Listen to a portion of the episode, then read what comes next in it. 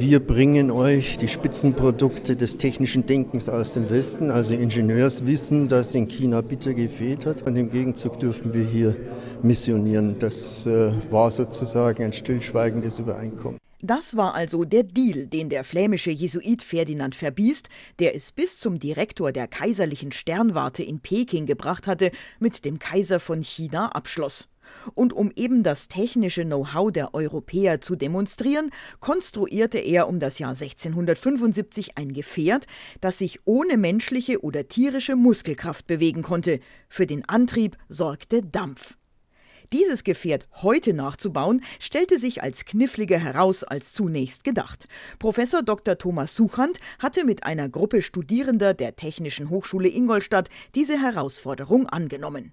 Also das Schwierigste war erst einmal zu ergründen, ob es möglich ist, mit einer freien Gasströmung, Wasserdampf, der frei irgendwo ausströmt, so viel Druck zu erzeugen, um irgendwas anzutreiben. Deswegen auch erst ein Modell möglichst schnell aufgebaut mit käuflichen Bauteilen, um überhaupt mal in Bewegung zu kommen und zu gucken, habe ich grundsätzlich die Möglichkeit, mit so einem Dampfstrahl irgendwas anzutreiben.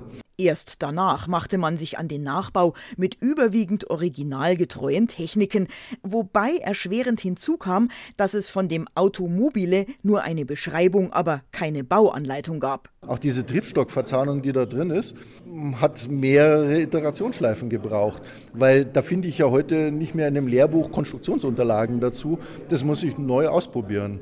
Da baut man ein paar solche Varianten, bis es dann mal wirklich funktioniert. Beim ersten Modell sind uns da als erstes mal die Zähne davon geflogen. Im 17. Jahrhundert war diesem ersten Automobile der Weltgeschichte keine große Karriere vergönnt. Es handelte sich um reine Grundlagenforschung. Das Schauobjekt wanderte in die kaiserliche Sammlung und ging schließlich verloren.